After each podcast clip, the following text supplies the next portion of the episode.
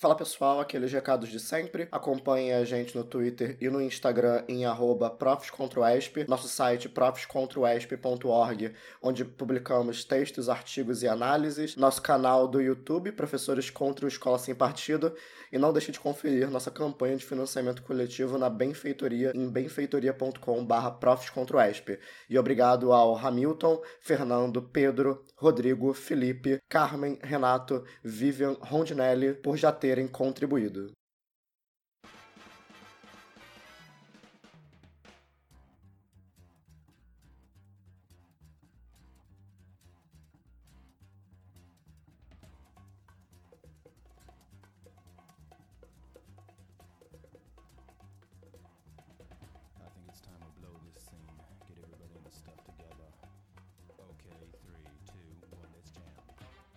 Começando mais uma edição do podcast Professores contra a Escola Sem Partido, episódio 22, Laicidade no Estado e na Educação. Com vocês aqui, Diogo, eu e comigo aqui os professores José e Denise Sepúlveda. Pessoal, deem um oi aí para quem estiver ouvindo. Oi, tudo oi. bem, gente? Oi. Pessoal, vocês já participaram de alguns programas nossos, né? José já participou de um, Denise já participou de dois, um programa sobre conservadorismo e outro sobre fundamentalismo religioso. Então vocês já estão mais ou menos apresentados. Então, só para a gente fazer a introdução, se apresentem novamente falando quem são vocês, de onde vocês vêm, para onde vocês vão e falando especificamente do trabalho de vocês com o Observatório da Laicidade na Educação, que eu acho que é o ponto mais importante para esse programa aqui. Bom, meu nome é José Antônio Sepúlveda, sou professor da Universidade Federal Fluminense, professor de Políticas Educacionais e Ciência Política.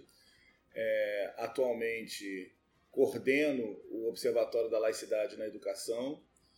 É, isso já tem mais ou menos um, seis meses, está indo para não um pouquinho mais de seis meses que eu estou à frente da coordenação do, do observatório. É, o observatório da laicidade na educação é, tem uma história longa, né, uma história bem antiga, com algumas mudanças. Né? O observatório surge primeiramente na Universidade Federal do Rio de Janeiro, foi uma iniciativa do professor Luiz Antônio Cunha, na Universidade Federal do Rio de Janeiro. E naquele momento, na época, né, em 2007, era é, Observatório da Laicidade no Estado. Quando o início do OLE, né, que é a, sigla que a gente utiliza para o observatório, era o Observatório da Laicidade do Estado. Com uma configuração de professores da Universidade Federal do Rio de Janeiro, tendo Luiz Antônio Cunha como coordenador e alguns é, membros colaboradores, professores e membros colaboradores, estudantes, estudantes de pós-graduação, estudantes de graduação, monitores e tal. Eu faço parte desse primeiro grupo né, de, de formação do Observatório da Laicidade do Estado, ainda como doutorando na Universidade Federal do Rio de Janeiro, como orientando do professor Luiz Antônio Cunha. É, depois, em seguida, após a aposentadoria dele, em, enfim, dos, em 2012 ou 2013, que agora não lembro precisamente, o Olé saiu da Universidade Federal do Rio de Janeiro e se transformou numa uma associação de, é, de, de colaboradores que discutem a, a, o Observatório da Laicidade, que estava discutindo laicidade. É isso. E a partir de 2000 e esse ano, a partir de 2019, é, no final de 2018 2019, nós decidimos que a gente traria para a Universidade Federal Fluminense o Observatório da Laicidade na Educação, agora já é, com outro nome, né? não é mais o Observatório da Laicidade do Estado. Na realidade, o Observatório da Laicidade da Educação já acontece, já se transforma no Observatório da Laicidade da Educação ainda em 2013, 2014, logo depois da aposentadoria do Luiz Antônio, muda de nome. E é, hoje nós estamos aqui na UF funcionando plenamente. Basicamente, o observatório é, um, um projeto de extensão, né, um grande projeto de extensão que eu trouxe para cá, e que o, o, centro do trabalho é uma página na internet que nós temos, www.colé.uf.br, né, já fazendo a minha propaganda. No melhor estilo é, William Bonner no é, começo William, dos anos 2000. Exatamente. Fazendo, HTTPS, dois pontos, barra, barra. Isso. Mas estou fazendo meu. Já estou fazendo a minha merchandising. É, e a, a página está hoje funcionando ativamente. Nós temos uh, um bolsista que é carregado, que cuida da página diariamente.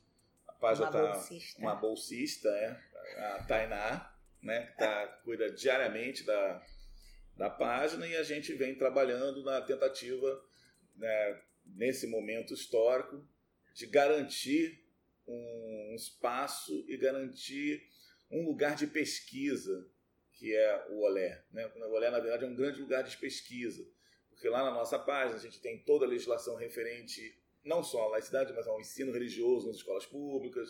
A gente tem. Muita coisa sobre secularidade. Secularização, muita coisa, principalmente com relação a dissertações e teses. A gente tem um banco de teses muito bom, agora atualizado.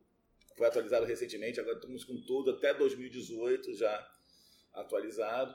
É, e mais o material que nós produzimos internamente, textos nossos, textos da internet, uh, um conjunto de colaboradores internos e externos, colegas daqui da UF que entraram para o Olé. O Olé ganhou força e ganhou é, visibilidade a, a, nos últimos tempos, é, muito por conta do contexto, mas também por um esforço nosso, pessoal, aqui da UF, de fazer com que o observatório aconteça.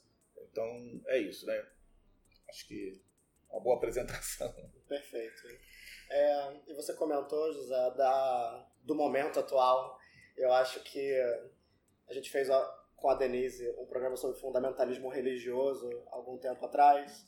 E parece que esses são dois conceitos importantes para a gente tentar, né, nesse momento, é, se articular, né, que é fundamentalismo religioso de um lado, que é um dos principais pontos de articulação em que o, o nosso conservadorismo barra extrema-direita barra fascismo atualmente se, se articula, especialmente o conservadorismo, é, o fundamentalismo neopentecostal, é, mas também muito do fundamentalismo católico, e do outro lado tem a laicidade, que é um debate não tão presente no, no dia a dia, especialmente a laicidade na educação. Então, é, antes da gente chegar nesse ponto, eu queria é, ouvir de vocês, né, é, para a gente poder localizar esse debate. Né, como que ele está presente na, nas discussões políticas hoje e ontem? Bom, é, acho que sim, o debate da laicidade é um debate difícil. Talvez seja um dos debates mais difíceis é, do, do campo da política mesmo, propriamente dito. Há muitas apropriações do conceito, apropriações equivocadas, mal utilizadas, e muito pouco estudo, muito pouco debate teórico sobre a laicidade. Há um engano generalizado com relação ao conceito de laicidade como sinônimo de ateísmo, agnosticismo. É, acho que uma coisa importante da gente registrar quando está se falando de laicidade é que a laicidade é um, um instrumento da democracia. Uhum. Né? A laicidade, enquanto é, conceito, principalmente enquanto um conceito contemporâneo, é um conceito pós-Revolução Francesa, ele é um conceito ligado ao mundo liberal até. Né? É, é, acompanha o processo da Revolução Francesa, é um conceito que está ligado a uma tese que é, constrói esse mundo contemporâneo, que é a ideia da separação Estado e Igreja, né? você conseguir construir a ideia do espaço público, e aquilo que e definir aquilo que é no campo do privado. Né? Portanto, você vai jogando a religião para o campo do privado e construindo uma imagem de, de público, de espaço público, de discussão pública. E a, esse espaço público, essa discussão pública, portanto, é algo que, é, pelo conceito de laicidade, afasta o discurso religioso. Né? Veja, afasta, mas não o nega. Né? Que acho que essa é uma outra coisa importante o discurso religioso ele faz parte do discurso da sociedade contemporânea. Né? Você não pode negar a existência do discurso religioso. O que nós fazemos na defesa da laicidade é construir ou defender a ideia de que o Estado laico é o Estado que discute as questões sociais sem necessitar das explicações religiosas ou do fundo religioso. É basicamente isso. Mas isso não nega a religião. Né? Não nega a religião. E aí, seguindo a sua pergunta, no momento de hoje, que a gente vive hoje, o conceito de laicidade está sendo apropriado de, de uma errada. maneira equivocada. Né? É, essa, esse erro dessa apropriação é, a meu ver, intencional. Né? Faz parte desse quadro conservador que nós estamos vivendo agora, né? usando o termo que eu gosto, que é tempos conservadores que a gente está vivendo agora, em que a, esse discurso da, da laicidade está sendo apropriado como alguma coisa neutra ou que o Estado não interfere, uma defesa do não-Estado. Uhum. Né? Essa defesa do não-Estado que aproxima esse discurso do neoliberalismo e pode, inclusive, aproximar da escola sem partido, por exemplo. Né? O Miguel Najib faz uso desse discurso. Né, do, da, o Estado é laico, o Estado é neutro. É. Faz uma fala. Do, neutralidade religiosa. Neut, exatamente, neutralidade religiosa. Que Isso, acaba sendo uma lei do mais forte, né? Sem dúvida nenhuma. O que, ao meu ver, é um equívoco. Né? Porque o Estado ele não é neutro. O Estado não é neutro nunca. Né? Se a gente pensar numa concepção de Estado ampliada, na perspectiva mesmo da relação do Estado, é, o Estado está sempre em disputa, é um locus de disputa. Então não tem neutralidade. É, o que é interessante da laicidade é que a laicidade é um instrumento que garante Isso. não só a, a, a, a, construção de uma sociedade, numa sociedade secularizada, mas também é responsável por garantir que as pessoas tenham sua, seu direito religioso. Né? Portanto, a laicidade ela tem essa dupla função. Uma função é, em primeiro lugar, de criar o espaço público, de definir o que é espaço público dentro do, do debate legal, e do outro lado, é dizer que o, o, cada indivíduo tem o direito de ter a religião que quiser. É, eu, eu, queria trazer alguma coisa, eu não me apresentei ainda rapidamente. Eu sou Denise Sepúlveda, sou professora da, da UERJ do campus de São Gonçalo, da Faculdade de Formação de Professores, e também coordenadora do GEG, que é um grupo que trabalha com questões de gênero e sexualidade, né? Eu acho que a laicidade, além de tudo que o Zé... Ah, rapidamente. É, cheguei ao Olé, apesar de acompanhar a fundação do Olé à distância, eu, como membro do Olé, eu começo desde 2015, né? Quando ele estava como grupo independente e agora vim para cá como colaboradora externa.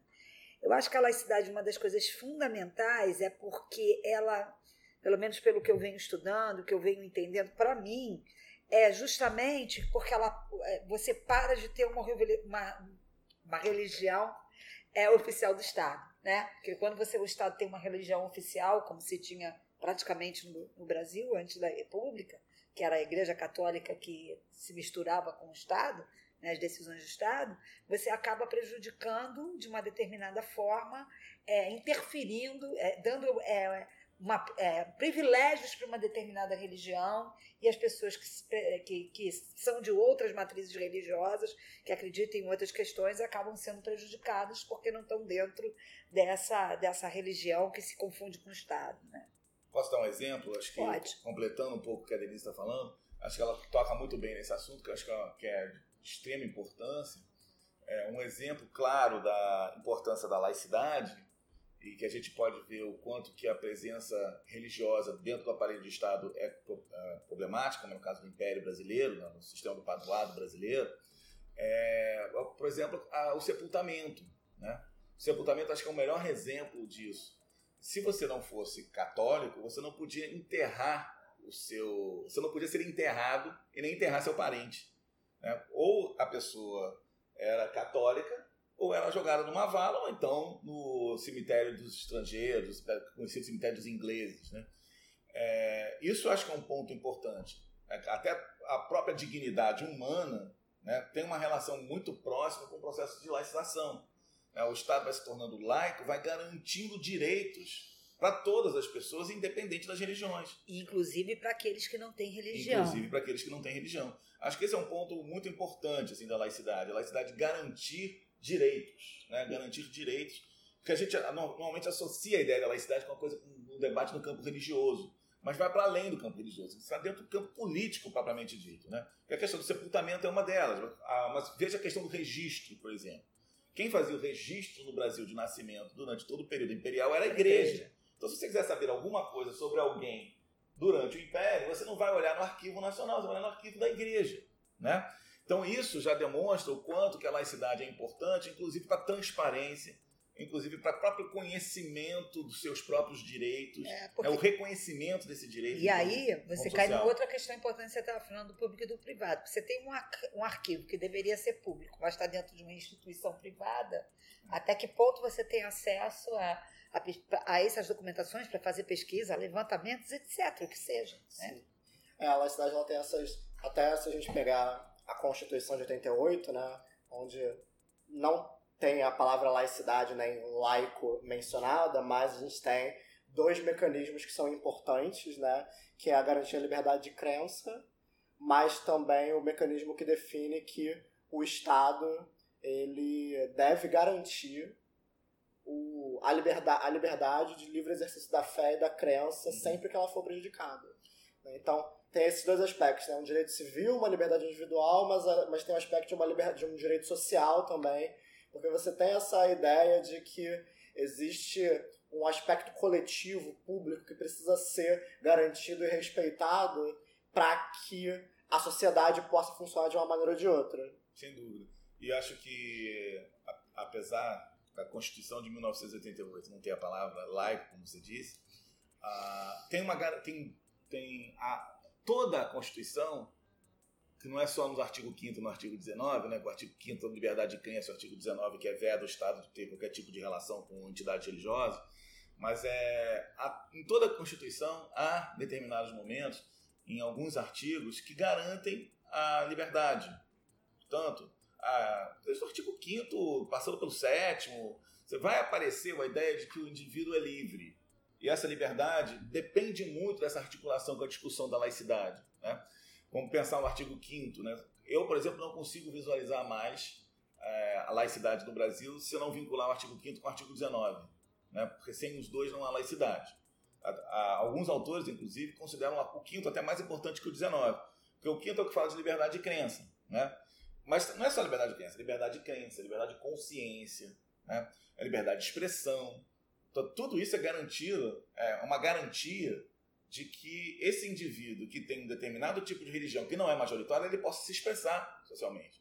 Portanto, o Estado não pode caçar esse cara porque ele tem essa liberdade de falar. É, o artigo 19, ele, ele complementa isso, né, com um aspecto mais social, né, não tom individual, mais social, mas ele é um, é um impeditivo, que eu acho que é uma coisa interessante. Ele é, o artigo 19 é veda, né? Portanto, ele não é propositivo. Ele é, ele veda, né? ele é limitador do Estado. Ele diz: o Estado não pode é, se relacionar com nenhuma religião, ou com nenhuma manifestação religiosa, não pode favorecer, não pode embaraçar, não pode criar nenhum constrangimento. Isso no artigo 19, inciso 1. Né? E essa construção dessa argumentação né, constitucional, ela é, demonstra um cuidado do legislador lá em 1988 em garantir que se tenha dentro da sociedade brasileira o respeito às diferentes manifestações religiosas e culturais.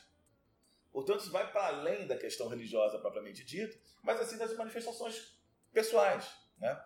É importante também você pensar no artigo 19 toda a construção dele, né? porque o inciso segundo do, do artigo 19 é que dá, a, dá o direito à fé pública, né? Quer dizer, o documento tem fé pública. Que é uma coisa extremamente interessante. Se remete ao, ao pensar o que existia no século XIX, durante o Império, que quem registrava documento é, tinha que estar no registro religioso, né? dentro de um registro religioso. Aí você parte até o registro civil, a ideia do registro civil. E passando para o último inciso, que para mim é o mais interessante, que é aquele que não permite que o Estado beneficie Sim. um grupo independente do outro, que é o inciso terceiro. É, quer dizer, isso tem muito a ver com a questão religiosa, né? Não permitir, por exemplo, que uma religião hegemônica tenha privilégios dentro das, da estrutura social, em detrimento de uma que não seja tão importante. Né? A gente verifica alguns casos que poderiam, inclusive, gerar, recentemente, poderiam ter gerado impeachment, impedimento do nosso prefeito no Rio de Janeiro, do Crivella, por exemplo, né? que beneficiou em determinados momentos determinados grupos ligados à religião dele e tal. Isso é um ganho muito grande, mas que tem, gera uma necessidade da sociedade ficar atento para que isso é, a gente corra e defenda e corra atrás desses direitos. Né? São direitos constitucionais garantidos e é, lembrando que a, o O artigo 5 é uma cláusula pétrea. É. Né?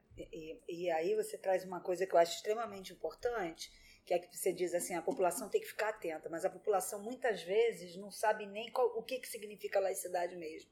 E nesse momento de fundamentalismo neopentecostal que nós estamos passando e que tem sido ocupado cada vez mais é, na, na arena política, é, há uma, uma manipulação do discurso que se diz que a laicidade vem para acabar com o direito do cidadão ser, ter uma religião.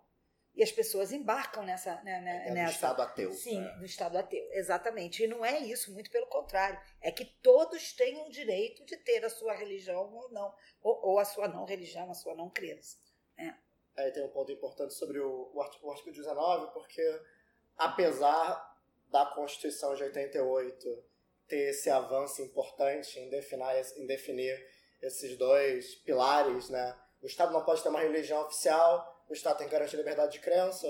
Ele também, é, ela, o texto também é produto de algumas contradições que vêm não só da Constituinte, mas vem de como a laicidade ela foi avançando ou regredindo dentro das disputas políticas, especialmente após o Império, né? É só a gente considerar que o artigo 19 ele fala né, que você tem que desvincular Estado de instituição religiosa, com a exceção das colaborações de interesse público. Uhum. Então a gente pode pensar hoje né, a força que comunidades terapêuticas de é, para questão de usuários de drogas, muitas dessas comunidades lideradas por instituições religiosas que ganham muito dinheiro uhum. com isso, né? Porque essas entidades elas são abraçadas pelo Estado muitas vezes, e você tem uma série de é, ligações não necessariamente lícitas né, entre os agentes estatais e os agentes religiosos, a questão da saúde, é, entra muito como essa questão da colaboração de interesse público. É, isso aí fica evidente na disputa que se teve hoje em dia no Conselho, é, no CRP, Conselho Regional de Psicologia, né, em que houve uma disputa acirrada entre duas chapas, uma chapa de pessoas mais progressistas, com um posicionamento mais laico e das pessoas, dos psicólogos é, é, fundamentalistas neopentecostais que queriam mesmo disputar o espaço da psicologia para quê? Para que pudesse voltar ali dentro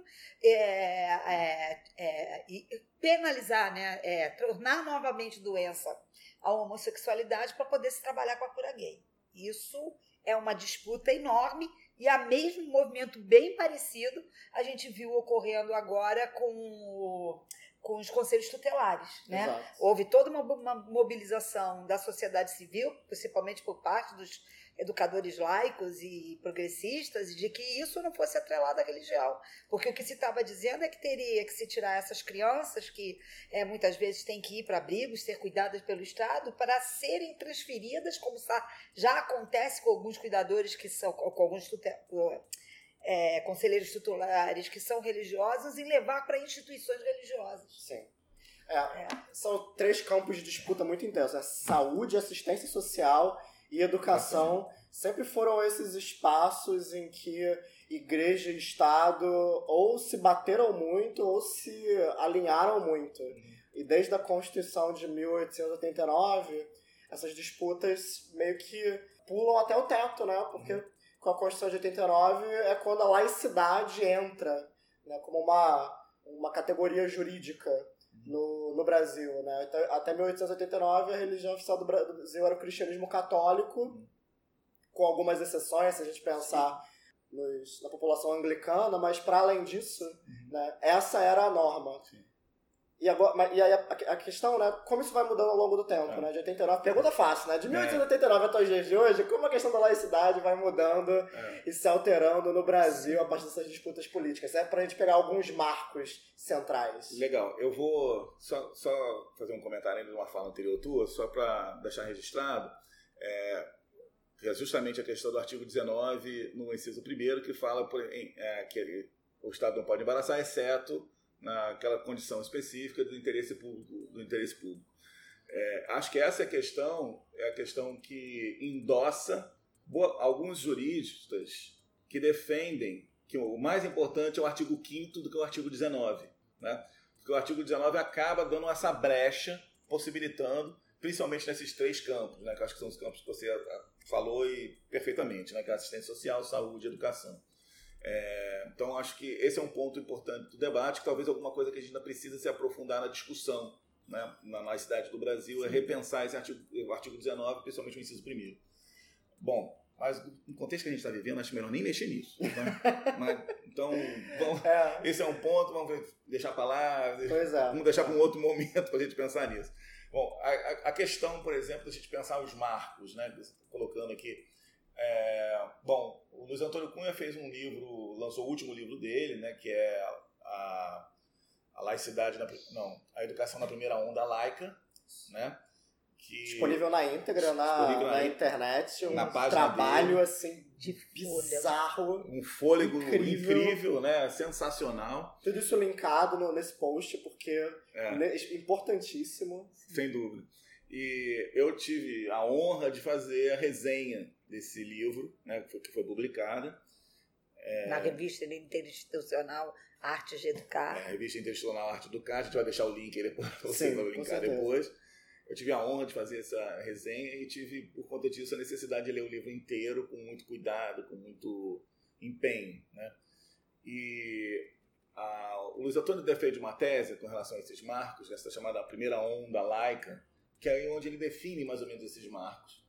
Né? É, que, que eu acho que eu vou tentar seguir para você, porque eu, eu, concordo com ele. Né? É, acho que o primeiro ponto, acho que o primeiro marco disso é antes da independência, uhum. que começa a ter a primeiro, a primeira primeiro movimento em que a laicidade se torna uma questão em debate. Está nos acordos de 1810, é. uhum. né? que é os acordos do Brasil com a Inglaterra, principalmente tá? Quando se tem a, a, transferência ou a fuga da coroa portuguesa para o Brasil, em 1808, né? e a, os acordos com a Inglaterra para manutenção, chamadas aberturas dos portos, tem uma série de pontos ali. Um dos pontos é de liberdade religiosa, para atender os ingleses que estavam aqui, que não eram católicos. Né? Então, ali já começa um debate, acho que, que se apresenta como uma primeira questão, que, que é, não que como um telos desse debate, né? Mas como um, uma genealogia do debate. Uhum. Né? É ali que, que você começa a visualizar que, o Brasil, que a discussão da laicidade é uma discussão importante para a sociedade contemporânea brasileira. Né? Ah, você vai ter, durante todo o período imperial, um crescimento da discussão da laicidade bem importante, né? que vai culminar, obviamente, na, na Proclamação da República em 89 e na Constituição de 1891, mas, mais especificamente, você vai ter alguns atores políticos que já vão defendendo a laicidade desde 1850. Né? a própria concepção ou organização da sociedade brasileira enquanto sociedade escravista e tal, a própria crítica à escravidão tinha uma discussão da laicidade embutida ali. Né? Ou então o próprio contato externo com a Inglaterra também levava a esse tipo de discussão sobre a religiosidade, que tinha muito a ver com a questão da religiosidade dos escravos no Brasil. Então, o processo, quando vai se aproximando do processo de a abolição, mais o discurso da laicidade vai ganhando força. Então, na realidade, a Proclamação da República e a Constituição de 91, eles são o, a culminância de um projeto, de um processo que está acontecendo naquele momento, em que é, é importante para a sociedade brasileira essa construção do que é o espaço público e do que é o espaço privado. E as forças políticas que se juntaram no processo de proclamação da República, e muitos delas, inclusive, é, com discurso pró-laicidade, abertamente pró-laicidade, acaba fazendo com que esse debate ganhe uma força na estrutura da, do processo de, de proclamação da República, tanto que a laicidade mesmo no Brasil, o fim do padroado no Brasil, precede a Constituição. Uhum. Né? a Constituição de 1891, mas o decreto 119A, que é o decreto que acaba com o padroado no Brasil, é de 1890. Então, quer dizer, essa discussão é uma discussão que precede a Constituição e está muito forte a Constituição. Então, a Constituição é de 1891 é um marco é, na ideia da laicidade no Brasil. Todavia, há uma diferenciação muito grande, que acho que é um outro ponto importante do trabalho do Luiz Antônio, é que ele mostra que o Estado vai se tornando laico, mas não necessariamente a sociedade se seculariza. Sim, né? isso é fundamental. Então, eu acho que essa é uma outra coisa importantíssima, né? que é, é justamente a diferenciação entre laicidade e secularização. Né? A laicidade é algo referente ao Estado, né? portanto, aquilo que é do espaço público é do bem público. A secularização é referente à sociedade, portanto, a manifestação individual da sua religiosidade ou não. Né? Então, enquanto que a sociedade se mantém ainda muito religiosa, que é uma, uma realidade até hoje no Brasil, o Estado foi se, lai, se tornando mais laico, para não usar o termo laicizante, que é um termo pejorativo, né? É, mas foi se tornando mais laico. Da diferença entre secularização e laicidade Exatamente. também, que é uma questão importante. Extremamente. É, desculpa, é porque as pessoas confundem muitas vezes. Hoje eu estava falando isso até. Pessoas acham que se o Estado é laico, necessariamente a sociedade é secularizada. Ou ao contrário, se o Estado não é laico, a sociedade não é secularizada. E a gente tem exemplos de que tem estados que são seculares, o Estado não é, que a sociedade é secular e o Estado não é laico, e vice-versa, né? É, isso é importante também para a gente é, visualizar a questão de que, é, além de não ser mecânica essas duas relações, você não necessariamente você precisa ter uma sociedade é, não religiosa para você ter uma sociedade secularizada. Uhum. Que acho que esse é outro ponto importante. Né? O cara pode ser religioso, todavia entende que a religião é algo de foro íntimo. É E, portanto, privado. ele pode entender, pode fazer parte de uma sociedade secularizada pessoas religiosas. Né? Que também é um outro problema de se fazer a confusão de secularização com ateísmo e agnosticismo, que também não é verdade. Uhum. Né? É, há um complicador, só rapidinho, um parêntese, há um complicador nisso que é, é o termo em laicidade em outras línguas. Né? Por exemplo, você não encontra o termo laicidade em inglês. É toda secularização. Toda secularização. Então isso gera alguns problemas, às vezes, da compreensão do termo. Acho que, esse é um, acho que é importante isso também deixar bem claro. Né? A, a nossa tradição, que é uma tradição francesa, que faz fazer essa divisão né? de laicidade e secularização, a gente segue essa tradição e faz isso com muita clareza, a meu ver. Tá? Acho que a gente já conseguiu fazer esse debate de uma, maneira bem feita. Não é público, as pessoas não fazem esse debate publicamente, porque a laicidade é difícil de ser debatida publicamente, mas a, no campo acadêmico a gente já conseguiu fazer essa distinção com muita clareza, né, de secularização e laicidade. apesar de ter alguns é, teóricos que é, dizem, por exemplo, que nós somos uma sociedade é, pré-secularizada, que já estamos chegando à secularização. É, Eu é. não concordo que a sociedade brasileira seja secularizada, né? Pois é, sim. Mas aí é um debate não conceitual, é um debate Sim. da interpretação do conceito. Conceito, é. né? Por exemplo, ele está interpretando que está chegando a, a pré-secularizada, está quase secularizada. Eu também não concordo com isso, mas, é, enfim, não é mais um problema conceitual, é um problema da interpretação do uso desse conceito de secularização, que eu acho que ainda é um uso complicado. Uma coisa que o Luiz Antônio Cunha faz nessa parte do livro, em que ele ainda está na Primeira República, é uma coisa interessante, que ele narra como o clero católico foi encontrando maneiras de contornar a laicidade da Constituição de 91 de maneira quase, assim, ela está presente na letra da lei, mas na prática você reverteu É.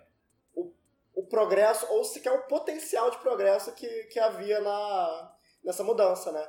Que é o clero católico, que antes estava integrado no Estado brasileiro, basicamente como funcionário público, né? Uhum. Porque o, o- o- os padres, os membros da igreja, eles eram funcionários públicos, Sim. praticamente, Sim. dentro do império. Sim. O, o- o Estado financiava as igrejas, o Estado pagava o salário desses, desses É, clérigos. tinha concurso numa época para para Chegou a ter. concurso para padre e era o concurso era público, funcionário público. E aí você tem uma mudança, né? porque eles deixam de virar funcionários públicos, entre aspas, e eles passam a se integrar no Estado pela via eleitoral, né? Eles Uhum. viram deputados, Sim. eles viram representantes eleitos. Uhum. E a gente pode ver um paralelo interessante com o que acontece hoje, né? Onde Sim. você tem uma troca do capital social de membros de igrejas, né?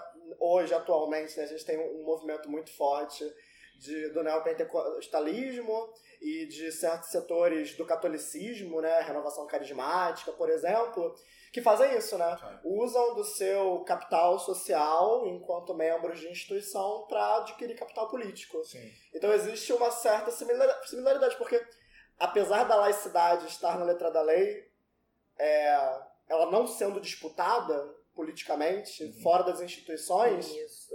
esses, esses setores, Sim. especialmente do fundamentalismo, eles vão, eles vão e eles continuaram encontrando maneiras de se manter agarrados no Estado de tudo quanto é forma. Sim. É, isso é. Acho que, essa, acho que é um ponto importante, né? Porque isso também precede um pouco a, a Constituição de 1891, porque você já vai é, visualizar no Brasil alguns problemas dessa relação Estado-Igreja, né? Talvez o mais emblemático seja a questão, chamada questão religiosa, a gente da área de história, né, que conhece bem, Sim. aquela questão do Dom Vital e do Bispo Macedo, né? E o que, que demonstra que há uma tensão entre igreja e Estado no Brasil que precede a, a proclamação da República e principalmente num processo internacional da chamada romanização, né? que era uma ideia de se recuperar o prestígio da igreja, do prestígio internacional da igreja, e o papel que a igreja, obviamente, teria que ter. Igreja enquanto Vaticano, enquanto uma estrutura de poder. Né? Aqui, para quem não sabe, não, quem está escutando e não sabe, ah, quem era o chefe da igreja no Brasil era o imperador. Era o imperador que nomeava bispo, inclusive. Não era ah, o Vaticano que fazia isso. Então, isso gerou uma tensão, e essa tensão acabou, é, que culminou na proclamação da República, numa certa uma certa salvação para a Igreja Católica, principalmente a Igreja Católica romana, né, uhum. uma tradição vaticana. Na ortodoxa que também né, tem aqui. Né, porque a, a, o Vaticano passa a ter controle é, pela, finalmente pela formação dos padres, né, e pela indicação dos bispos e tal. Então isso passa a ser algo importante. Então, na verdade, a proclamação da República não é tão assustadora para a Igreja quanto se imagina. Né? Durante muito tempo se falava, ah, o fim da Igreja, não sei o quê Há um outro processo, um processo de importantíssimo na proclamação da República para a Igreja Católica, que é o processo de expansão para o interior, né, que era uma religião muito local, muito ligada à, à, burocracia política. Ela passa, deixa de ser ligada à burocracia política, mas ganha um espaço físico, na chamada diocesização das igrejas, né, que vai ganhando corpo, vai indo para dentro do Estado brasileiro e criando lugares é, praticamente fundamentalistas. Né? E figuras fundamentalistas, do fundamentalismo religioso, o messianismo né, do, da, da, do final do século XIX, início da República, né, que é um, extremamente importante, que vai culminar em Canudos, no Contestado, é, em vários outros movimentos messiânicos dessa forma. Então a Igreja Católica tem, é, ela tem uma certa, ela tem uma certa liberdade com a proclamação da República que ela não tinha antes, porque ela estava presa na parede de Estado. Isso acabou gerando uma expansão do número de fiéis, o crescimento do número de fiéis. E a segunda estratégia, que é a estratégia que você colocou, que eu acho que talvez seja a estratégia mais eficiente, principalmente da Igreja Católica naquele período, que é a construção de intelectuais católicos Isso é leigos. fundamental. Portanto, que não eram padres, que não faziam parte da estrutura, mas que estavam defendendo o, o discurso religioso dentro do aparelho de Estado. Né? Isso, talvez, a, a maior referência disso seja o Centro Dom Vital. Né? que era de Não formação de intelectuais e tal. Os intelectuais, como militares também. Militares também. Mas acho que o mais importante disso é o resultado, que é a famosa Liga Eleitoral Católica, é que é a construção de uma ideia de que a religião agora pode ocupar o aparelho de Estado via parlamentares, que é um, um pouco do que tá das acessibilidades que você está falando dos dias de hoje. É, acho que tem uma construção bem interessante feita pela Igreja, no sentido de se garantir o seu poder, e garante o poder, é, com muito pouca resistência de outras religiões, né? apesar de você já ter, desde o século XIX, a presença de protestantes no Brasil. Protestantes que a maior parte deles eram laicos. Né? Uhum. O Luiz Antônio acho que aponta muito bem isso na sua, na, no livro, né? que boa parte dos movimentos protestantes eram laicos. Com a chegada desses movimentos pentecostais, a coisa começa a transformar, mesmo assim, né? É, 1910, 1915, que é a chegada dos movimentos pentecostais, Assembleia de Deus e tal aqui no Brasil, você vai tendo é, esses, mesmo esses movimentos, esses movimentos não são movimentos que vão disputar o espaço político, né? eles vão disputando no campo religioso mesmo, uhum. a disputa por fiéis, de um modo geral. A Igreja Católica que inaugura isso, né? de entrar dentro do campo político, disputar Sim. o espaço do campo político, colocar deputado, colocar senador, e durante muito tempo, expoentes, inclusive da própria igreja, é, inclusive padres, fizeram parte, né? O ah. tal Monsenhor Raul da Câmara, né? Inclusive fez parte da comissão que avaliou a primeira LDB. Uhum. Era uma figura, uma oratória incrível e era padre. É. é. Então você tinha já uma presença de é. padres entrando na política, isso já durante a Primeira República, e ganhou força no período Vargas, no pós Vargas também. Né? Então, assim, é uma realidade no Brasil isso, não é uma novidade. É. Né? O que a gente está vendo hoje é um nova, uma nova configuração dessas forças políticas do campo religioso, que estão querendo ocupar esse mesmo espaço que até então era um espaço da Igreja Católica. Uhum. Né? Estão querendo ocupar e tem um projeto de ocupação, projeto. de poder, justamente por via da política. Explícito, né? Explícito. Porque a gente já, já viu vídeos do, do Bispo Macedo, do próprio Crivella falando que é um projeto de Estado, que é um projeto de Silas Malafaia espaço. também tem. Né? O Silas Malafaia, outros nomes das igrejas É. pentecostais modo geral. Eu queria levantar um- uma coisa que tem a ver com isso com que o Diogo está trazendo aqui também, que é a questão do de como você falou assim, eles vão criando estratégias e acabaram não, não prestando atenção aos católicos que o Estado já era laico, né, que estava na, na letra da legislação. É, e a gente vê assim, tu- tudo bem, a gente não tem claramente na Constituição escrito que o Brasil é laico. Tem os artigos que já foram citados aqui que mostram essa laicidade. Mas as instituições públicas estão lá, com símbolo de, é, da cruz, religiosos, e nunca é das religiões de matrizes é, orientais ou africanas. Está sempre lá a cruz. Então, assim, a gente entra na escola, tem cruz, em muitas escolas, a gente entra em escola, a própria, a própria UERJ, igreja ecumênica. Gente, você está dentro de um espaço laico. Que igreja ecumênica é essa que tem ali dentro? Né? Quer dizer, ah, é qual é, mas está dando, atendendo a todas as religiões. Mas o espaço é laico, não tem que ter um espaço aqui que atenda a religião. Igreja, né? Pois é, a igreja. religião tem uma Pois é, igreja sua exatamente. de... É, há muitas religiões de matriz africana não estão dentro de uma igreja. Não, É. E a um confusão terreiro entre... ecumênico. É. É.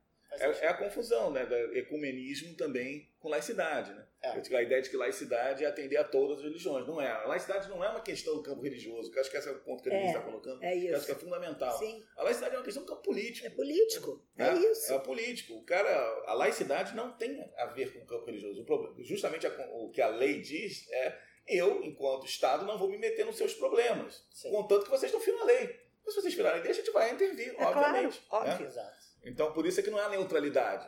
Uhum. Porque há um, uma- um arcabouço legal, portanto, há uma normativa do funcionamento dessa sociedade, inclusive da sociedade religiosa, que se eles ferirem isso, eles vão ser punidos pelo Estado. E isso é uma coisa de não, é- não ser ne- neutro, é importante, porque a gente acha que pode entrar até um pouquinho na coisa da educação, né? Muitas vezes os professores veem os alunos, ho- hoje isso foi falado lá na, na banca que eu estava, ah, os professores estão, não querem que os alunos se manifestem, querem acabar com as manifestações religiosas, porque a escola pública, os alunos podem. Quem não pode é o professor, porque aí tem a lei de, de ensino dizendo que isso é proselitismo religioso. Os agentes escolares não podem. Agora, o aluno tem, como o Zé falou isso uma vez numa palestra. Então, o aluno vai fazer a prova, está com medo, quer, ser- quer rezar, se benzer, é o direito que ele tem. Exato. Né? Que esse é um, grande, um outro grande problema, que talvez aí seja os grandes debates mais contemporâneos da laicidade, pra meu, a meu ver, que é justamente até onde a laicidade pode ir no direito individual. Uhum. Né? Isso é um problema na França. Né? A França tem esse problema com muita Sim, clareza, muito, que é aquela é. coisa da proibição, por exemplo, do uso de véu dos, da- dos muçulmanos Muçulmanos. nas escolas. Né? Quer dizer, você proíbe o cara porque não, com o argumento do Estado laico, mas você não vai ficar olhando se o sujeito está com uma, cru- uma Cruz. cruzinha aqui dentro. Com a Tem uma Agnus Dei no sutiã. xenofóbica. extremamente Claro, forte. claro. E você também pode usar o argumento, você também pode ver algo muito semelhante acontecendo aqui no Brasil, Sim. né? Onde muitos setores conservadores, fundamentalistas religiosos, se apropriam de um argumento, né? Aparentemente liberal, né? Como é o caso do, do argumento pela, pela laicidade, para condenar o trabalho com, sei, cultura afro-brasileira nas escolas. isso. Que tem acontecido. que tem acontecido, né? A gente, tem- já, a gente já falou, né, algumas vezes aqui no, em alguns programas, a Fernanda Moura, ela tem várias coisas escritas sobre isso, né? O Escola Sem Partido, ele tem um braço é, único e exclusivamente voltada para censura a livro didático. E aí tem algumas publicações né, desse, desse site ligado ao Escola Sem Partido, que é o De Olho no Livro Didático, é, com publicações condenando é, a distribuição de paradidáticos que falam sobre histórias de, de orixás, né? sobre esse argumento. Ah, não, isso é proselitismo religioso pro, com, com os estudantes, revertido da ideia da laicidade como neutralidade Sim, sim. é, religiosa. Sim. O que não se sustentam, mas é muitas vezes um, um caminho que esses Não, grupos Você utilizam. é muito difícil você ver um, né, por isso que a laicidade na, na educação é importante. Por exemplo, entra um garoto com os guias do Candomblé no braço. Ah, muitas vezes eu já vi diretoria evangélica mandar a criança voltar para casa, mas o outro que está com crucifixo não. É, assim, isso é um problema realmente. E aí, está na esfera da esfera da questão íntima.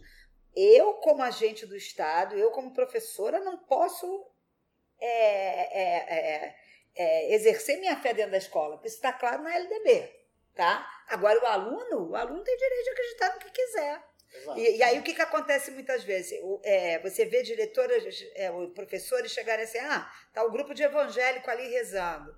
Então, vamos botar também, é, é, vamos deixar os alunos de, de matrizes africanas também se reorganizarem ali. Aí você vai pegar sempre uma diretora ou uma professora mais fundamentalista e dizer: então acaba tudo. Não é isso.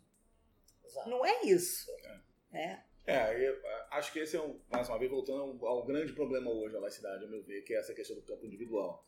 né? acho que a Denise deu alguns exemplos, mas acho que, assim, a- até onde a gente, pensando em escola, né? até onde nós, defensores dos- da, da escola laica, do Estado laico, da educação laica, a gente pode interferir num aluno que, de repente, resolve subir numa mesa e começar a fazer um fazer uso de um proselitismo religioso qualquer, de qualquer religião. Né? A gente poderia impedir isso? É, qual é o limite disso? Até onde Sim, não é o Estado fácil. laico pode ir em termos de intervenção do indivíduo? Né? Ah, Aí é óbvio né, que você tem que ver o estatuto da escola, se tem regras o tempo Só tudo inteiro. da criança e do estatuto da criança e adolescente. do adolescente, o que, que você pode, o que, que você não pode fazer. Acho que esse é o debate mais contemporâneo e o mais importante de Que ser se feito tem que agora. ser feito. Que é, A gente é não uma- pode fugir mais disso. Não pode. Esse eu acho que é a temática importante que a gente vai fazer no nosso fórum. Posso falar do fórum já? Pode falar, pode é- falar. que é um fórum que a gente vai fazer segunda-feira, dia 4 de novembro, Uhum. é, de 9 da manhã até as 6 horas da tarde, em que nós vamos discutir é, essas questões referentes à laicidade na educação, é, principalmente depois de um conjunto de denúncias que nós do Olé viemos recebendo, né, com relação à questão de professores sendo proibidos de fazer Ou perseguidos. ou perseguidos por fazerem é, trabalho com cultura africana, que é- foi da onde mobilizou esse nosso trabalho, com o argumento da, da, da laicidade. Né? Um promotor público entrou na justiça contra esse professor dizendo que ele estava ferindo a laicidade do Estado porque ele estava fazendo um trabalho com a cultura africana. né? Então, E aí até que você onde fala, vai? Né? faz Como com é a lei. Como é que. Não Não dá mais aula de reforma protestante, Pois então. é, não dá, acabou a aula de, acabou a Idade Média. É, né? acabou aí, já era. escola. É. Não, pois é, você acaba com a história do Brasil, né? Não É. vamos falar mais de nada. Então você vai. É, esses limites são os limites que precisam ficar claro, porque boa parte dos nossos colegas professores estão enfrentando uma coisa que não enfrentavam até então. E não sabem Né? como agir. é. E não sabem como agir nessa situação. Porque realmente é um problema, porque é um problema novo para a gente Uhum. também. Porque isso não era uma questão que batia aqui em nós, no no nosso universo escolar brasileiro. Né? Ah, até porque a própria conjuntura das relações pelo qual a escola no Brasil se formou, ela acabou se formando numa, numa característica muito elitista, inclusive a escola pública, muito elitista, então predominantemente católica. Ó, agora não, você tem uma configuração nova. A ideia da universalização do Janeiro, ensino, né? acabou criando uma, um, um quadro novo de alunos e de estudantes dentro da estrutura da escola que essa escola não estava preparada para. Então a gente criou um, um conjunto de debates importantíssimos, pertinentes e que deve ser feito. Uhum. Ele deve ser feito. A gente precisa encarar isso como uma questão. né, de que forma a gente lida com as diferentes manifestações religiosas que agora, cada vez mais, são mais intensas Isso. e mais diferentes. Isso. né? O que, que é permitido ou não pela laicidade, É. né? Que as pessoas têm muitas dúvidas também sobre isso. Como o Zé trouxe esse exemplo perfeito. Então o aluno sobe em cima da cadeira e começa a fazer um discurso religioso, Ele pode ou não pode? ele pode ou não pode? Aí, gente- isso fica claro para nós, professores. sim. O professor não pode, porque não é um agente do Estado. Uhum. Né? Ele fez concurso público, é um servidor É. público. Né? Ele não pode. E aí é uma, uma discussão que não pode estar só com a gente, tem que estar também com, com advogados, com pessoas, outras pessoas que estudam também legislação, A juristas, gente né? tem Que que atra- possam... a- atravessar esse debate com outras questões. Né? É, quer ver, aqui na UF, por exemplo, tem, a- tem um senhorzinho que fica sentado aqui na, perto do estacionamento aqui de trás, ele está sempre com uma Bíblia, chega um determinado horário, chegam alguns funcionários, quando volta eles ficam rezando. Tá? Tudo bem, porque ali não fere a laicidade do Estado e absolutamente nada. é um direito individual daquele grupo ali, daquelas pessoas, de se, se, juntarem num espaço público e falarem lá. Agora, o uso do espaço público é regulado para as religiões? Essas questões são questões que precisa ficar definida, né? Fica bem claro. Há, sim, legislação para isso. Mas a legislação para isso atende a questão do espaço público da universidade, o espaço público da escola. Porque você tem uma área dentro da sala de aula que é uma aula de, área de controle do professor mesmo, legalmente falando, né? Aí o professor cria suas regras ali dentro, acaba estabelecendo uma regra em pleno acordo, espero que seja assim, né? Em acordo democrático. Autonomia né? pedagógica. Faz parte da autonomia pedagógica, então, isso, inclusive é referendado por lei que isso aconteça. E aí, naquele espaço, no, no acordo, se define o que pode e o que não pode. Agora, o espaço externo, por exemplo, o pátio da escola, né? que é o lugar, teoricamente, de, de recreio. Que é da escola. Né? Que é o é espaço público. público da escola. é, o que, que se pode ser feito ali? Isso tem que ser regulamentado é, de alguma maneira, sim. regulado de alguma forma. É regulado? Não é regulado? É. Existe lei, existe legislação com relação a isso? existe parecer do conselho dos mais variados. Uhum. Então, acho que essa é uma questão que a gente precisa enfrentar, entendeu? Sim. Enfrentar com, com vontade, porque é uma ferida que a gente Não. tem, que a gente precisa cicatrizar. Não, com certeza. É, no, no programa anterior, a gente recebeu a professora Carla Luciana para falar sobre a história do socialismo. E aí chegou o um momento que a gente discutiu sobre socialismo no Brasil, né? Chegou o um momento que a gente falou sobre o golpe de 64 e sobre o o alinhamento da Igreja Católica com o projeto do golpismo. Sim. Né? Uma coisa que ela comentou é que uma coisa que estava disputa em 64 era a questão social, né? ou seja, quem vai fornecer a, soluções ou lidar com a questão social. A questão social sendo saúde, educação, assistência social, né? esses Sim. três pilares. E um dos motivos do porquê a Igreja Católica, pelo menos, né, a alta cúpula da, da Igreja Católica brasileira comprou o golpe foi por isso, né? Porque a ditadura militar, não só a ditadura militar, mas a ditadura é, varguista antes, né? Ela é, se alinhou com esse discurso religioso, com o, religioso, o discurso religioso católico. Uhum. Muito também, o, e o, o, o integralismo também foi um, um desses motores fortes que alavancou essa união de interesses. Hoje parece que a gente está vivendo num cenário mais ou menos parecido, né, em que a questão Sim. social, não da mesma forma, mas ela continua presente e uh, os setores religiosos cristãos eles aparecem aí para hum. quererem monopolizar isso. E a educação, né, a escola é um cenário de disputa, né? Não só falando sobre. Como você acabou de falar, a educação, a assistência social, a psicologia, saúde. a saúde. Não só falando sobre é, escola sem partido, que tem um, um discurso fundamentalista forte, Sim. presente nele, católico, inclusive. Mas Sim. quando a gente fala de censura, debate de gênero, até mesmo militarização de escolas, a gente vê aí um caráter de regulação da moral uhum. presente nesses, nesses projetos. Né? E aí entra a questão da laicidade. E da experiência de vocês, vocês têm uma pesquisa profunda sobre a questão religiosa e a laicidade dentro das escolas. Pegando essa experiência de vocês, como é que vocês acham que dá para levar esse debate para as escolas e para os professores, que muitas vezes estão, como vocês bem descreveram, né, estão bem perdidos uhum. no meio disso tudo? Sim, sem dúvida. Eu acho que mais, é, acho que é mais um outro ponto nevrálgico e que a gente tem que é, tocar nessa ferida também, que é, que é a questão justamente do, é, você vê, olha só, a, vou tentar pensar esses marcos também que você levantou e a aproximação, por exemplo, das ditaduras com a igreja no Brasil. É uma coisa. Igreja, né? Com a igreja católica, com a alta igreja, né?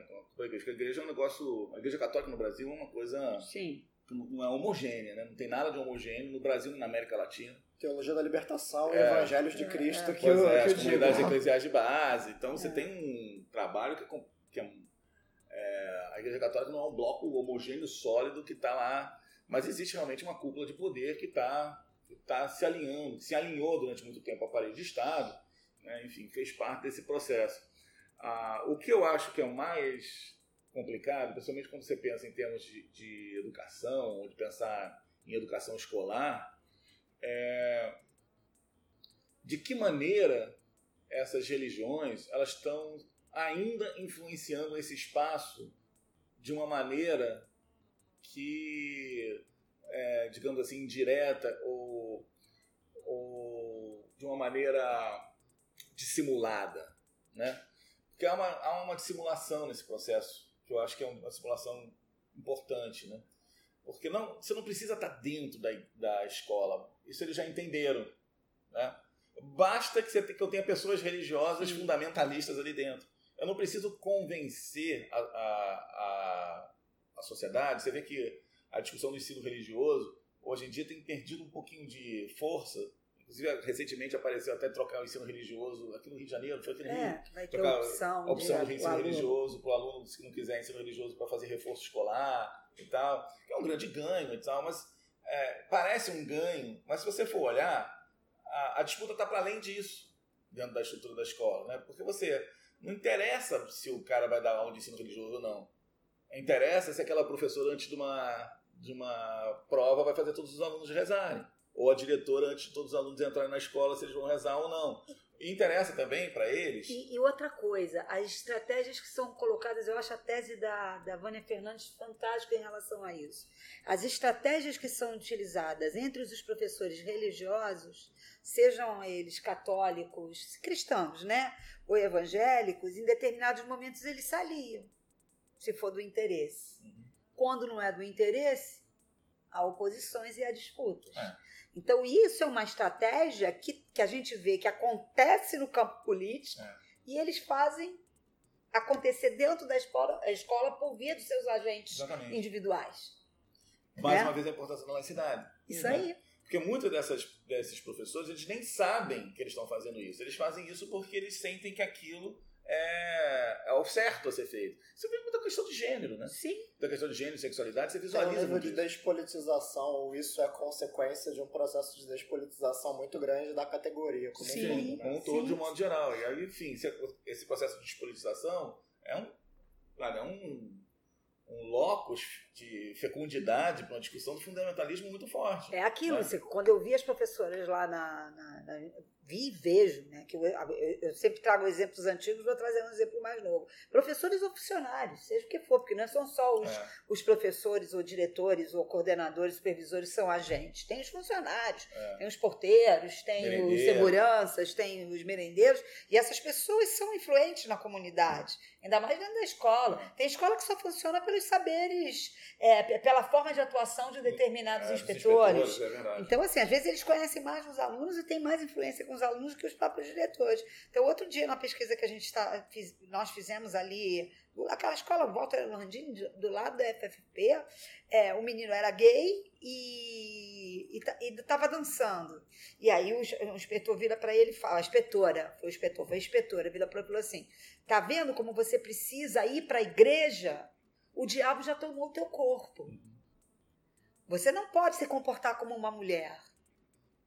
Então, quer dizer, é, não é só o é, não é só os, os, agentes estão todos infiltrados ali dentro. Uhum. Quer dizer, ele está numa escola dançando como os outros, mas como ele tinha um comportamento mais feminino, ela desloca, já está com o diabo no corpo. E para tratar isso, é ir para a igreja. Uhum. É, eu acho que é isso. Eu acho que essa é a questão que a gente está que a gente vai ter, também tem que enfrentar, uhum. né? Que é, não é só uma politização, mas uma conscientização desse processo né, de que da laicidade como uma arma de proteção do próprio professor. Porque se ele estiver dentro da, da da máquina. Da não, mas dentro da, da, da religião hegemônica, Isso. ele sobrevive tranquilamente dentro mas de uma quando não Mas tá? quando não está, é um problema para ele. A gente fez um evento. E aí tira a liberdade de expressão do professor. Tira completamente, ele fica com medo. Que é a mesma coisa que acontece um pouco com a questão da doutrinação na escola sem partido, né? Que o professor fica com medo de falar algumas coisas. O professor fica com medo de se manifestar com relação a questões religiosas também. Que é isso que a gente vem verificando nos nossos últimos trabalhos, né? o é, medo. Outra coisa que eu verifiquei agora numa das últimas pesquisas foi o professor dizendo que, para mim, lá no Walter Lantino, dizendo assim: eu tenho até medo do que eu vou falar aqui dentro da, da, da, da minha não crença. Porque toda vez que eu mostro que eu não tenho crença, é inad, inadmissível para a diretora que é evangélica, né? PT, neopentecostal, melhor é, dizer assim, como é que um professor pode não ter religião? Você trabalha com o ser humano, você tem que ter, ter a bondade, a bondade vem por via da religião. Quer dizer, o professor que não tem religião é um professor mau. É aquele agente que tem que ser excluído da escola. É o que vai ser perseguido. É. Há muita gente associada ao comunista, ao doutrinador. É. Então você vê que tem uma articulação dessas coisas todas, que eu acho que é um, por isso a laicidade é tão importante. Ah, nesse evento de segunda-feira, dia 4, a parte da manhã. Tem mesas. Tem mesas para discutir a questão mesmo da laicidade, pela perspectiva histórica, o Luiz Antônio vai fazer, o Luiz Antônio Cunha, e a Ivanilda Figueiredo vai falar pela questão legal, pela perspectiva legal. É, depois, dois representantes de duas secretarias, que vão estar discutindo como é que as secretarias de educação vão estar trabalhando a questão da religiosidade na escola, nesses na cidade, municípios, nesses municípios, é Maricá e Mesquita. Mesquita. E à tarde é, são relatos dos professores que se inscreveram. É, a gente vai fazer uma mediação, fazer uma mediação de, uma, de, uma, roda de conversa. Para a gente escutar os problemas. Né? E eles já se inscreveram para isso, porque isso é o que é interessante. No, na, na, inscrição do fórum, a gente deu a opção se o professor quer fazer um relato de experiência. E tem vários, as pessoas estão angustiadas precisando falar. 25% das inscrições. Uhum. É um quantitativo bem grande. Lembrando que boa parte das pessoas tem vergonha de falar publicamente, tem medo de falar publicamente e tal. 25% dos inscritos, que agora chegou a 100, então são 25 pessoas que vão falar dos seus relatos de experiência. Gente, está vindo gente, olha só, é, é um fórum que a gente organizou por causa das, das, das, procuras, das demandas dos próprios professores, a gente organizou isso em dois meses e meio, é. antes que acabasse o semestre, e tem gente vindo de outros estados, perguntando onde pode ficar hospedado. Exatamente. Olha a angústia. Minas, Espírito Santo. Assim, a gente ficou impressionado com a procura, porque isso é uma tensão. Só comprova o que a gente está falando, né? As pessoas não se sentem seguras, estão procurando lugar de acolhimento né, para poder falar das tensões que vivem dentro da estrutura escolar. E isso é um projeto tão claro que é por isso que cada vez mais algumas religiões né, pentecostais têm aberto as suas faculdades de formação de professores porque eles já perceberam que o professor é um elemento que tem um conhecimento e está muito próximo dos jovens. E a gente, às vezes a gente trabalha como psicólogo, como conselheiro, seja o que for. Então é, é essa influência direta que eles, por isso a perseguição dos professores, seja pelos professores que são não têm religião, que são laicos, é, seja por via das ameaças da ideologia de gênero, que é para colocar professores cada vez mais cristãos lá dentro. É, e que a gente perca. Então, nesse momento, nesse momento que a gente está vivendo, isso que é feito com os professores que não são religiosos, que ainda é uma grande porcentagem, é. ou que não são da religião é, é, é neopentecostal, cristã, é, católica, estão é, é, sofrendo perseguições, é uma crueldade fora do comum. Quer dizer, eu não posso ter o direito da não crença, de, ter, de exercer a minha liberdade de expressão. Sim. É claro que a gente não pode generalizar. Né? Pode ter alguns professores que estão escutando aqui que ah, falam claro. que manifesta a sua religião, Sim, não que não tem problema todos. na escola, não é todo, mas acontece muito. Né? Acho que isso é uma questão importante. Acontece muito, mas eu acho que é isso que o Diogo está falando. As nossas pesquisas, como é. são pesquisas desenvolvidas no cotidiano das é, escolas, a gente, a gente, tem vivenciado isso. Tenho, a gente tem vários exemplos das Sim. pesquisas, não só as nossas, quanto as dos nossos Sim. orientandos. Então. E, e, tem um outro detalhe também na fala da Denise importante, que é o primeiro movimento que foi feito, principalmente pelas igrejas neopentecostais, era a ocupação dos cursos de formação de professores. Uhum. Né? Eles fazem um investimento nisso. Um investimento que é real. Tá? Eu estou me orientando agora que está tá, tá escrevendo é sobre. Está é, fazendo uma monografia de final de curso e está tá analisando as religiões dos alunos. E você verifica um alto índice de alunos religiosos, inclusive de matriz, de matriz cristã neopentecostal. É. Tá? É, essa foi curso uma de pedagogia. De pedagogia. E isso é. A, a, a, gente vê a quantidade de alunos que são. Isso era uma estratégia. É. Isso era uma estratégia é. de ocupação de um determinado espaço para um determinado projeto futuro. Só que o que, que eles começaram a perceber começava a não dar muito certo. Porque eu estava, por exemplo, num curso de formação de professores, como na UF, por exemplo, que tem um curso crítico, que as pessoas discutem e tal, isso acabava acontecendo que pessoas, os próprios alunos religiosos começam a repensar a sua própria vida, inclusive a sua própria percepção do mundo. Né? Então, isso acabava... Uns deixavam de ser, outros continuavam, mas com outras práticas. Com outras bem. práticas, entendendo inclusive a laicidade. Então, começaram a ver que não estava funcionando como eles queriam. E qual é a estratégia nova? A estratégia nova é criar seus próprios espaços de formação. Que aí você não tem essa é intervenção é nossa né? aqui no meio do caminho. Isso é projeto de é Estado. Projeto. Isso é projeto de Estado. Né? É um projeto de ocupação do Estado que assusta muito, né? Porque, e do espaço público, né? Porque assusta, porque o caminho de. To, todos os caminhos que a gente vê de ascensão de fundamentalismo religioso no mundo é junto com ditadura. Não tem fundamentalismo religioso. Não, democracia. É, é, né? E o Zé traz uma coisa da pesquisa desta menina, que, que eu tenho acompanhado, né? ele é orientador, mas me interessa, é que como é, a falácia do discurso da ideologia de gênero, como a maioria das, das pessoas que estão se formando, e muitas das pedagogas que já estão formadas na escola são de religião neopentecostal, como é que essas professoras vão para a escola falar que menino pode se tornar menina e menina pode se tornar menino? Isso é mentira. Né? É mentira, é uma contradição. É, e o argumento acho que assim, é até mais forte, porque você pensa o seguinte, é, a, a, fortalece o argumento. A gente não tem na nossa formação crítica, que é, que é boa aqui da UF, do curso de pedagogia, tem uma formação muito boa, assim como os outros cursos de formação de professores aqui da UF. É, você não tem uma disciplina ou algum tipo de preparação para discussão de gênero e sexualidade. Né? Então ele sai formado aqui com um debate super interessante sobre as questões sociais, mas quando chega nesse debate, ele não tem esse debate preparado na universidade ou feito na universidade.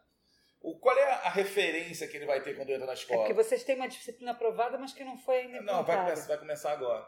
É, mas qual é a referência dessa pessoa quando entra lá? Mas Já a maioria dos cursos isso, não tem, né? Não tem esse, esse debate. A referência dela é a referência pela história de vida. E a história de vida é feita na igreja. Senso comum. Senso comum. Então ela vai acabar caindo na armadilha de reproduzir a discriminação por gênero e por sexualidade. Que é uma coisa gravíssima, Exato. a meu ver. Então, você vê o quanto a laicidade é importante. Ela está imbricada em outras questões. É. Né? Ela imbrica em várias questões diferentes, e principalmente na questão dos direitos humanos de um modo geral. Sim. Né? Sem laicidade não há democracia. Né? E sem laicidade não tem como você discutir direitos humanos. Porque de alguma forma, alguma forma, algum argumento religioso vai quanto ser utilizado mais contra fraca, os direitos humanos. Isso, quanto for, mais fraca for a democracia ou a não presença da democracia, menos os direitos humanos são garantidos. Uhum. Há uma perseguição clara aos direitos humanos. E muitas vezes o, o discurso fundamentalista. Eu não posso esquecer é, de quando eu estava fazendo a minha tese de doutorado, eu resolvi, como uma das professoras que tinha umas práticas complicadas com um aluno que era homossexual na escola, é, dizia que fazia aquilo porque era evangélica e tinha que botar o aluno no caminho correto, que era o caminho que Deus ensinou. E aí eu perguntei qual era a vertente que ela qual era a igreja que ela frequentava, e ela disse que era a do Silas Malafaia, eu fui, comprei um DVD em que ele fala sobre as células tronco, sobre homossexualidade e outras coisas. Lá pelas tantas, quando ele está falando sobre a homossexualidade, ele diz assim: o, homo, o, o homossexual, a homossexualidade é uma doença, assim como o dependente químico em droga também é. O cheirador de cocaína a gente trata pelo, pela psicologia comportamental. Portanto, o homossexualidade também. Gente, não tem nem trato, porque o cara é pastor, mas ele é psicólogo. Como é que ele chama uma pessoa que, é, que tem uma doença, uma dependência química de cheirador de cocaína? Acho que é isso, mais ou menos, que a gente tem vivenciado com relação questão do debate, que a gente está querendo trazer para o fórum. Sim. Né? Fazer com que os professores falem sobre essas questões, porque a gente também não sabe de tudo que está acontecendo, ele tem uma dimensão pelas pesquisas, mas a gente vem sentindo que esses professores estão querendo falar dos seus próprios problemas, ou tentando pensar soluções para isso. É. Eu acho que é uma das questões com a gente vai abrir o espaço da tarde, para esses relatos de experiência. Eu, pelo menos, estou muito ansioso uhum. para esse evento de segunda-feira, a parte da tarde. Não que a parte da manhã vai ser maravilhosa é. também, o Luiz Antônio e Vanilda é. e tal. É, mas a ansiedade está vindo tá nessa, de, de, desse apoio, é. que é uma coisa interessante. Você em algum momento perguntou, eu não me lembro qual foi, agora que a gente já falou tanta coisa, é, o que, que a gente pensava para a escola. Muitas vezes a gente não sabe.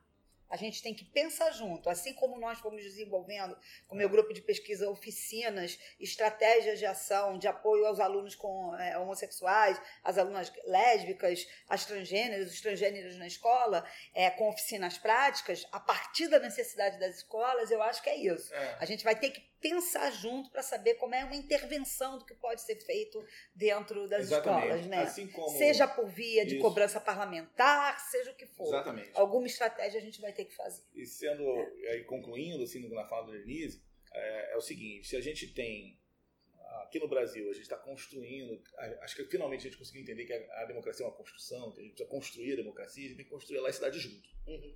Porque sem um, sem um desvinculado do outro é um problema. Então a laicidade é construída. Por isso a gente está fazendo e ela garante E ela isso. garante os direitos humanos, que eu acabei falando e não concluí na outra hora. É, uma pessoa que chama o outro cheirador de cocaína, qual o direito humano que essa pessoa tem? Então, se você tem pessoas que entram na escola para ter esse tipo de postura, quais são os direitos humanos dos alunos ali dentro? Vamos com um exemplo que eu acho excelente do que aconteceu semana passada. Cadê os direitos da criança e do adolescente naquela escola que foi militarizada em Goiás, em que os alunos tiveram que tirar as roupas para Meninos e meninas. meninos e meninas, para inspetores e inspetoras, para ver lá o que, que eles estavam procurando, lá não sei o que, que não era. Mas É, eles tiraram. drogas. É. É, droga. Cadê os direitos humanos? Cadê o estatuto da criança e do adolescente? É isso que não pode. Quer dizer, acabou as leis, não existem mais leis no Brasil. E assim, é, mesmo que tivesse alguém comportando droga, ele tem o direito, ele não pode ter o corpo dele exposto, o corpo dela exposta. Uhum. Que é isso? Onde é que a gente parou? Cadê os direitos das pessoas? Então, quer dizer, estados que vão se tornando com uma democracia frágil ou que a democracia desapareça, dá a possibilidade completa de que os direitos humanos sejam desrespeitados. Por isso que a garantia da defesa da laicidade é, é- é- é- vem para dizer, olha, nesse espaço aqui é público. Esse espaço público de escola, digamos, que é o que a gente está falando agora, não pode acontecer esse tipo de coisa. O que vale é a Constituição, as É, normas, as normas, as estabelecidas- As regras estabelecidas pelo Estado Democrático de Direito. Perfeito. Bom, pessoal, queria agradecer a vocês pelo, pela conversa, pela disponibilidade. É, só para reforçar, queria pedir para vocês repetirem é, os contatos do Olé, onde a gente pode encontrar vocês e os locais, dias e horários do evento que vocês estão organizando. Beleza, então. É, o Olé, o, basicamente, para entrar em contato com a gente, é via a página. Tem um Fale Conosco lá. Facebook. né, Facebook e site, site. site, a página da internet, em Facebook e página da internet.